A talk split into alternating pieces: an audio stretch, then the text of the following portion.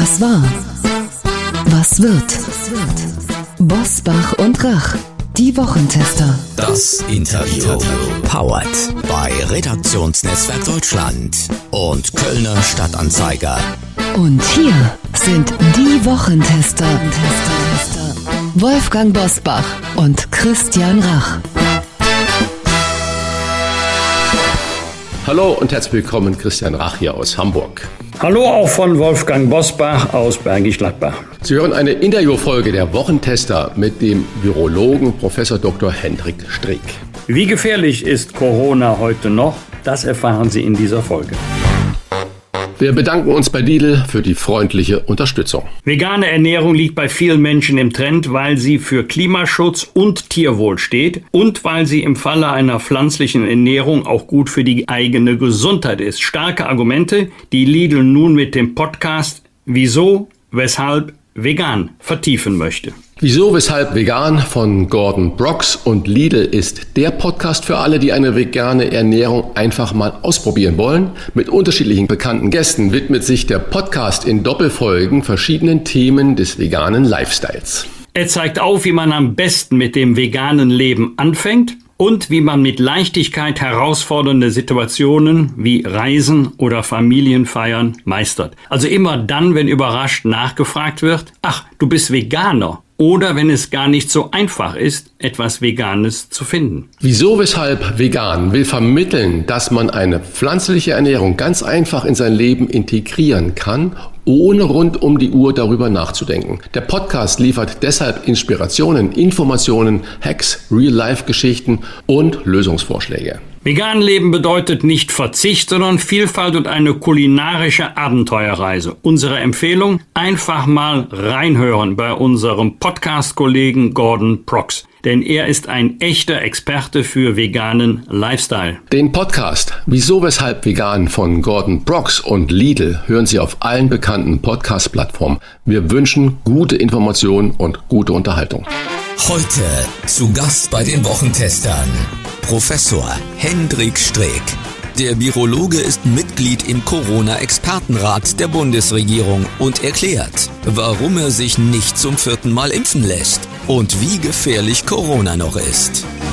Ich werde mich diesen Herbst nicht wieder gegen Corona impfen lassen, weil ich inzwischen dreimal geimpft wurde und im Sommer einmal infiziert war. Das sagt nicht Christian Rach, sondern das sagt der bekannte Professor Hendrik Streeck, Virologe an der Uniklinik Bonn und Mitglied im Corona-Expertenrat der Bundesregierung. Mit ihm wollen wir heute klären, für wen er die Impfung empfiehlt und wie viel Angst wir generell noch vor Corona haben müssen, angesichts steigender Infektionszahlen im Herbst und ganz aktuell nach der Münchner Wiesen die zu einem Anstieg der 7-Tage-Inzidenz um 77 Prozent geführt hat, jedenfalls in München und Umgebung. Herzlich willkommen bei den Wochentestern, Professor Dr. Henrik Streeck. Einen schönen guten Morgen. Herr Professor Strick, gehen wir gleich schon mal darauf ein, was Wolfgang Bosbach gerade gesagt hat. Offiziell sind die ganzen Zahlen ja eigentlich noch gar nicht, sondern man hat nur nach der ersten Woche Wiesen mal hochgerechnet und geschaut und da kommt schon ein Plus von 77 Prozent mehr Infektionen in äh, München heraus. Und wir wissen ja, das dauert ja eigentlich noch ein bisschen länger und wenn die Wiesen jetzt zu Ende ist, dass diese 77 Prozent haben ja schon eine deutliche Aussage. Wie gefährlich sind denn Massenveranstaltungen wie das Oktoberfest? Jetzt in diesem Herbst und im Winter?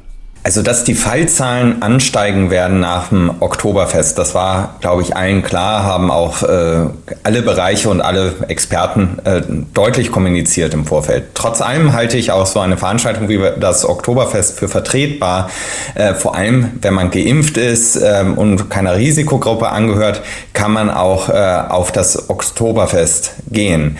Das Wichtige ist, dass wir nicht die, auf die Inzidenzen schauen, sondern wirklich uns anschauen, was in den äh, Krankenhäusern und in den Kliniken passiert ähm, und dort auch auf die lokalen Ärzte hören, die im Übrigen ja auch sagen, dass so eine Veranstaltung vertretbar ist.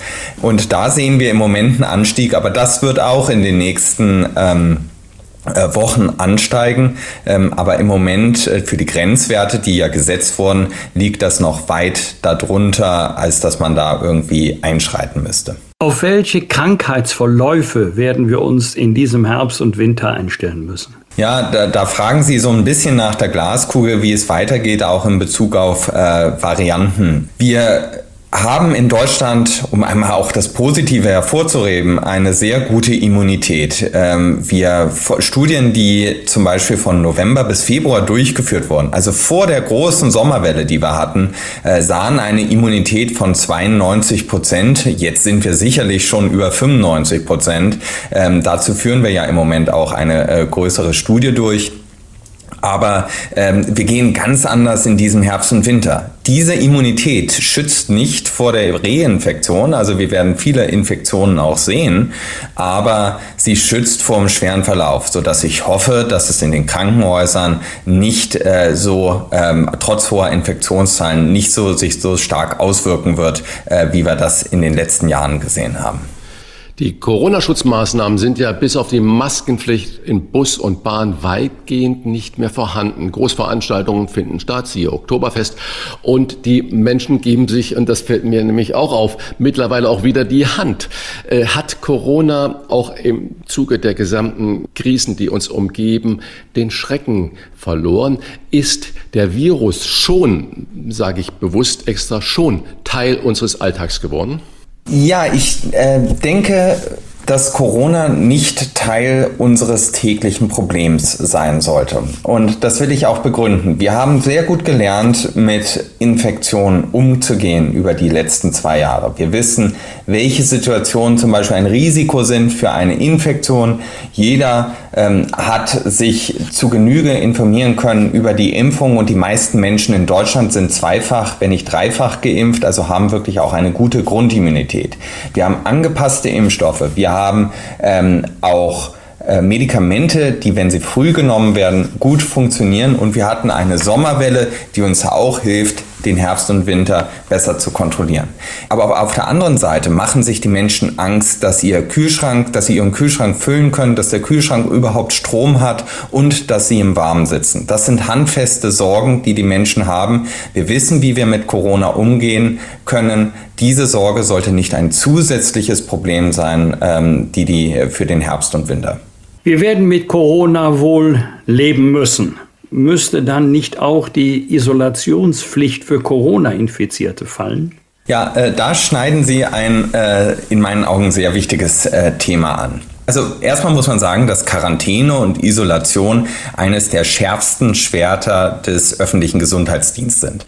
Man kann durch ähm, äh, Isolierung von Infizierten und die Quarantäne von der äh, Umgebung in der Frühphase einer, eines Ausbruchs extrem gut äh, eine Eindämmung erreichen. Wir sehen das im Übrigen mit den Affenpocken, wie gut äh, äh, das funktionieren kann, ähm, wenn man da auch ja, zielgerichtet und auch genau vorgeht. Auf der anderen Seite hat äh, die Isolationspflicht und Quarantäne bei Corona eigentlich ihre Wirkung verloren, weil wir müssen uns vorstellen, in der Sommerwelle hatten wir eine Dunkelziffer von bis zu dem Zehnfachen äh, von den gemeldeten Fallzahlen.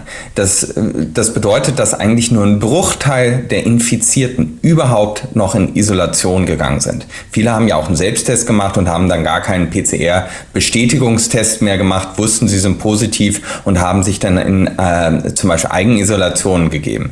Daher daher halte ich es für sinnvoll, dass wir ein über Isolationsgebote reden, also dass man anrät, wenn man krank ist, zu Hause zu bleiben, wenn man krank ist, aber nicht zu Hause bleiben kann, dann auch eine Maske trägt.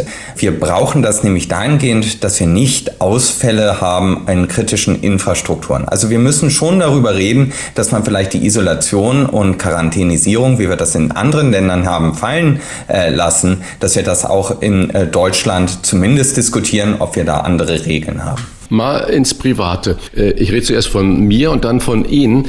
Ich bin dreimal geimpft, habe noch keine Infektion äh, gehabt, äh, habe einen guten Titer von 1800 so und so viel und stelle mir natürlich die Frage, mache ich noch einen vierten Peaks oder nicht? Und Sie haben ja kürzlich gesagt, dass Sie sich persönlich gegen diesen vierte Impfung aussprechen. Warum? Was raten Sie denn Menschen wie mir und warum ist Ihre Entscheidung so, wie sie ist? Ja, also die STIKO hat da wirklich eine sehr gute Empfehlung ja ausgesprochen und die hat auch Allgemeingültigkeit für die Menschen, die überlegen, ob sie jetzt angepassten Impfstoff, ähm, sich mit einem angepassten Impfstoff impfen lassen sollten oder nicht. Das, ähm, was die STIKO rät, ist, dass äh, Personen über 60 Jahre oder äh, Personen, die ein äh, Risiko haben für einen schwereren Verlauf, dass die sich ein viertes Mal impfen lassen. Aber, und das äh, sagt auch die STIKO, ähm, dass die vierte Impfung und aber auch die, äh, eine Infektion mindestens sechs Monate her sein äh, muss. Also man sollte nicht die ganze Zeit hintereinander impfen, ähm, sondern auch darauf achten, wann eigentlich der letzte Antigenkontakt gewesen ist. Daher hängt das ein bisschen bei Ihnen davon ab, äh, ob Sie einmal von Ihrem Alter, was ich nicht weiß, und zum anderen davon ab. Hoch. Gut. Nicht hoch, sagt der Wolfgang Also ich würde nach der STIKO in die Risikogruppe natürlich schon fallen, weil ich über 60 bin. Ja, und dann hängt es davon ab, ob sie, wann ihre letzte Impf dritte Impfung gewesen ist. Und davon abhängig würde man dann äh, zu einer vierten Impfung raten. Und warum haben Sie sich dagegen ausgesprochen? Ja, bei mir ist es einmal so, ich bin äh, 45 Jahre. Da gibt es überhaupt keinen Rat zu einer vierten Impfung, keine Empfehlung zu einer vierten Impfung für jemanden äh, unter 60 Jahren, der keine Risikofaktoren hat. Ich bin ansonsten gesund äh, und daher gibt es da überhaupt keinen Zugewinn für mich, wenn ich mich impfen lassen würde. Zusätzlich hatte ich aber an meinem allerersten Urlaubstag Corona bekommen im Sommer und äh, daher hatte ich einen Antigen-Kontakt in den letzten drei Monaten, sodass es auch, auch aus diesem Grund man sich keine vierte Impfung geben lassen sollte. Ich war sehr überrascht, dass das so ein doch Aufsehen erregt hat. Im Grunde habe ich nur die STIKO äh, zitiert und das an meinem Beispiel deutlich gemacht. Viele werden sich ja jetzt auch im Herbst die ganz normale, traditionelle Grippeschutzimpfung holen. Ist es empfehlenswert oder eher nicht empfehlenswert, beim vierten Peaks, bei der zweiten Booster-Impfung, das gleichzeitig zu machen oder kann man das aus medizinischer Sicht nicht empfehlen? Also zwei Peaks zur gleichen Zeit. Also ist es erstmal sinnvoll, sich dieses Jahr gegen Grippe impfen zu lassen. Wir haben in äh, Neuseeland und Australien eine Grippewelle gehabt. Und es kann sehr gut sein, dass äh, wir auch dieses Jahr in Europa eine stärkere Grippewelle sehen werden. Ähm, da gibt es auch relativ klare Empfehlungen von der STIKO. Die Impfungen können gleichzeitig stattfinden. Also man kann auch eine Corona-Impfung gleichzeitig mit einer Grippeimpfung nehmen. Äh, das äh, wurde auch von der Ständigen Impfkommission empfohlen. Nun ist es so, ähm, dass die Grippeimpfung auch äh, nicht die beste Wirksamkeit hat und es auch eine Empfehlung gibt, das zeitnah quasi an, an der Welle zu machen. Also, oder das wäre das Optimale. Aber wenn man nicht so häufig zum Arzt geht, dann sollte man sich ruhig die kombinierte Impfung geben lassen. Sie sprechen ja so wunderbar klar und überlegt. Und jetzt kommen wir nochmal zur STIKO zurück. Und äh, es ist ja auch durch die Presse äh, rauf und runter gegangen, dass es jetzt mehrere verschiedene Impfstoffe gegen verschiedene Omikron-Varianten gibt. BA1, BA4, BA5. Ganz konkret, Herr Professor Strick, wer sollte sich womit impfen lassen, wenn er denn zu dieser Risikogruppe gehört? Die angepassten Impfstoffe, auch da hat sich eben auf der einen Seite die STIKO äh, zu geäußert, dass es eine Empfehlung gibt, ähm, dass wenn man das ähm, zu einer Risikogruppe gehört, sich dann mit einem angepassten Impfstoff impfen lässt. Wir haben wirklich sehr viele äh, Impfstoffe äh, besorgt, also da, es wird keinen Impfstoffmangel geben. Bei den angepassten Impfstoffen muss man äh, sehen, dass sie ja auch immer noch den Originalimpfstoff drin haben. Also wir nennen das einen bivalenten Impfstoff, die haben einmal die angepasste Form drin, aber die haben auch den Ursprungsimpfstoff drin. Wir können den Effekt dieser Impfung dann nicht auseinanderrechnen, ob es jetzt bisher, da gibt es noch keine guten Studien zu, ob der extra Booster jetzt dadurch kommt, dass es eine, ein Kombinationsimpfstoff ist oder aber durch den, der, das Boostern selber, also vom Originalimpfstoff kommt. Wessen Impfung länger als drei Monate her ist, das dürfte bei den meisten der Fall sein, der könnte ab Oktober nach den neuen bundesweiten Regeln je nach Infektionslage dazu aufgefordert werden, in Gaststätten oder Museen Maske zu tragen oder einen negativen aktuellen Corona-Test vorzulegen. Ist das Ihrer Überzeugung nach notwendig oder überzogen? Also das hängt ein bisschen vom Infektionsgeschehen ab. Eine Maske funktioniert vor allem dann, wenn es sehr viele Infektionen in einem, einer Region gibt. Ähm, bei niedrigen Infektionswahrscheinlichkeiten wirkt auch eine Maske nicht gut. Um es mal äh, ganz extrem zu sagen, ein, äh, eine Maske würde besser wirken im Festzelt auf dem Oktoberfest als alleine abends in der U-Bahn. Das ist wahrscheinlich jedem einleuchten. Daher hängt das so ein bisschen davon ab, ob jetzt in, in den Museen äh, zum Beispiel eine Maske überhaupt einen großen Effekt haben würde. In einer Gaststätte denke ich eigentlich nicht, dass es da einen großen Effekt geben würde, weil beim Essen und Trinken zieht man ja die Maske ab. Und das haben auch äh, über die letzten zwei Jahre Studien gezeigt, wo ausprobiert wurde, ähm, ob eine Maskenpflicht zum Beispiel auf Festivals einen Effekt hatte nach. Und man hat gesehen, dass 30 Minuten die Maske eigentlich unterm Kinn hing. Also da würde ich eher nicht versuchen, irgendeinen äh, Pseudo-Effekt zu erreichen über eine Maskenpflicht in einer Gaststätte, sondern eher äh, dann überlegen, ob man dann äh, mit äh, Tests arbeitet, aber auch solche Antigen-Tests, die haben ja äh, ihren Fehlerbereich vor allem am Anfang einer Infektion, sodass man und äh, ich denke, das ist für mich so ein Plädoyer für den Herbst und Winter, dass man darauf zählen sollte und auch dafür plädieren sollte, dass wenn man sich krank fühlt und auch nur einen kratzigen Hals hat, dass man lieber mal zu Hause bleibt ähm, und nicht ähm, ausgeht und nicht äh, irgendwie ähm, auf einer Party oder in einem ähm, ins Restaurant geht. Ähm, es kann natürlich Corona sein, auch wenn der Antigentest noch äh, negativ ist. Es könnte aber auch die Grippe oder was anderes sein, dass man da ein bisschen achtsam ist auf seine Mitmenschen. Sie haben gerade schon mal die U-Bahn erwähnt und jetzt haben wir ja schon fast den 1. Oktober. Und äh, da ändert sich ja einiges in der Gesetzgebung. Wir haben schon drüber gesprochen. Was bleibt, ist die Maskenpflicht in den Fernzügen. Die Länder können im öffentlichen Nahverkehr, wo ja auch die U-Bahn dazugehört, selbst entscheiden, was dort gelten soll. Zugbegleiter beschweren sich schon über rabiate Fahrgäste, äh, wenn man sie auf die Einhaltung der Maskenpflicht hinweist. Was macht eigentlich die Fernzüge so viel gefährlicher als eine U-Bahn? Ja, also da ähm, kann ich Ihnen keine ähm, gute Antwort drauf geben. Ich kann Ihnen auch nicht äh, eine gute Antwort drauf geben, was ein Flugzeug weniger gefährlich macht im Vergleich zu einem äh, Fernzug. Man müsste eigentlich dann auch Regionalzüge unterscheiden von Fernzügen, denn gerade zum Beispiel im ICE sind ähm, äh, bessere Filter eingebaut, als man in Regionalzügen oder vielen U-Bahnen sieht. Da müsste man dann auch in den äh, Städten wahrscheinlich unterscheiden. So genau kenne ich mich aber mit den Belüftungen in den U-Bahnen in den verschiedenen Städten leider nicht aus.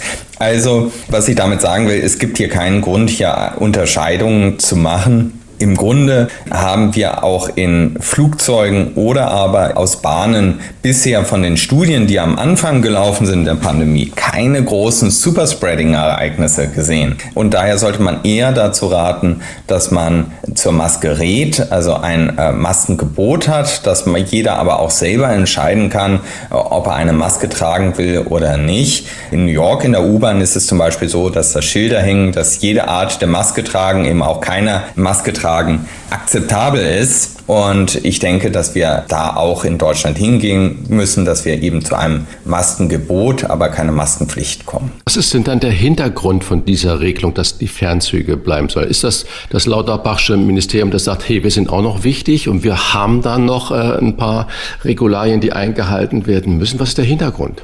Also ich kann da auch nur spekulieren, was da der Hintergrund ist, aber ähm, ich gehe davon aus, oder was man ja in dem Gesetz vom Infektionsschutzgesetz sieht, dass das ein Kompromiss ist zwischen zwei unterschiedlichen Auffassungen, wie man mit der Pandemie in Zukunft umgehen sollte. Das hat sich eben sehr deutlich dann gezeigt in, dem, in der Unterscheidung zwischen Fliegen, äh, wo keine Maskenpflicht ab dem 1. Oktober besteht, und in den Fernzügen, wo wir eine Maskenpflicht haben. Herr Professor Streeck, ganz unabhängig von der Frage der Maskentragepflicht, wo tragen Sie heute noch Maske? Nicht, weil Sie es müssen, sondern weil Sie der Meinung sind, das macht Sinn in dieser Situation. Welche Situationen könnten das sein? Also erstens haben wir im Klinikum natürlich eine Maskenpflicht, so dass ich hier jedes Mal, wenn ich zur Arbeit gehe, eine Maske trage. Auf der anderen Seite trage ich eine Maske derzeit, wenn ich mich entweder, äh, wenn ich einen kratzigen Hals habe, also mich selber eher ein bisschen kränklich fühle, aber auch ich war zum Beispiel für zwei äh, Stunden äh, spontan auf dem Oktoberfest bei der Eröffnung. Und da habe ich dann in der Zeit danach gehäuft Maske getragen, einfach um auch zu schauen, dass wenn ich mich infiziere, dass ich das nicht äh, weitergebe. Wir haben sowieso auch, ja auch eine Testpflicht im Klinikum, also ich bin durchgetestet und auch äh, negativ geblieben. Manchmal gibt es Situationen, die kann ich äh, schwer beschreiben, aber da hat man das Gefühl, dass, dass hier vielleicht ein erhöhtes Infektionsgeschehen ist. Das, das liegt einem Virologen vielleicht auch ein bisschen mehr im Blut, dass man da ein Gespür entwickelt. Äh, dass ich dann manchmal eine Maske aufziehe, aber ich gehe in den Supermarkt oder auch in Einzelhandel einkaufen, gehe ich ohne Maske. Das sind dann spezielle Situationen, wo ich dann vielleicht mal zur Maske greife. Wir bedanken uns für diese Einordnung bei Professor Dr. Henrik Streeck, Virologe an der Uniklinik Bonn, wohltuend, ruhig und sachlich. Herzlichen Dank. Bleiben Sie gesund. Sehr gerne, Sie auch. Wir bedanken uns bei unserem Werbepartner Emma für die freundliche Unterstützung. Emma steht für Matratzen, Kissen, Topper und Betten für ihren besten Schlaf. Mit der Matratze Emma One Federkern hat Emma den Testsieger der Stiftung Warentest aus Heft 1021 im Angebot. Diese wurde in der Größe 140 mal 200 cm getestet und mit Note 1,8 bewertet. Sie ist produktgleich mit der getesteten Emma Dynamic. Wer häufig unterwegs ist und in Hotels übernachtet, der weiß, wie wichtig erholsamer Schlaf ist, um fit in den Tag zu starten. Und der hat auch oft erlebt, wie schnell ein zu hartes Kissen oder eine schlechte Matratze den guten Schlaf stören können. Das kenne ich natürlich genauso wie du, lieber Wolfgang, denn das richtige Kissen oder eine gute Matratze sind ja unterwegs doch eher Glückssache. Hotelqualität bekommt man leider nicht immer. Umso wichtiger ist für mich zu Hause die besten Produkte für den besten Schlaf zu haben. Unsere Empfehlung, schlafen Sie mit Emma-Produkten doch einmal bis zu 100 Nächte völlig risikofrei Probe. Zum Beispiel auf dem Testsieger Emma One Federkern mit kostenlosem Versand und Abholung und 10 Jahren Garantie auf den Matratzenkern. Die Matratze gibt es für alle gängigen Körper- und Schlaftypen. Bei Emma gibt es aber nicht nur Matratzen, sondern zum Beispiel auch Betten, Topper, Kissen und vieles mehr. Mit dem Code Die Wochentester erhalten Sie 5% Rabatt on top auf alle Angebote unter www.emmamatratze ein Wort.de slash die Wochentester. Ich wiederhole nochmal www.emmamatratze.de slash die Wochentester. Der Rabattcode ist in Deutschland, Österreich und in der Schweiz einlösbar. Sichern Sie sich Ihren besten Schlaf mit den Produkten von Emma, risikofrei bis zu 100 Nächte zur Probe. 5% Rabatt on top erhalten Sie unter www.emmamatratze.de slash die Wochentester. Wir wünschen Ihnen jetzt nur noch guten Schlaf. Bosbach und Rach. Im Internet diewochentester.de Das waren die Wochentester, das Interview mit Unterstützung vom Kölner Stadtanzeiger und dem Redaktionsnetzwerk Deutschland. Wenn Sie Kritik, Lob oder einfach nur eine Anregung für unseren Podcast haben, schreiben Sie uns bitte auf unserer Internet- und auf unserer Facebook-Seite. Fragen gerne per Mail an kontakt@diewochentester.de.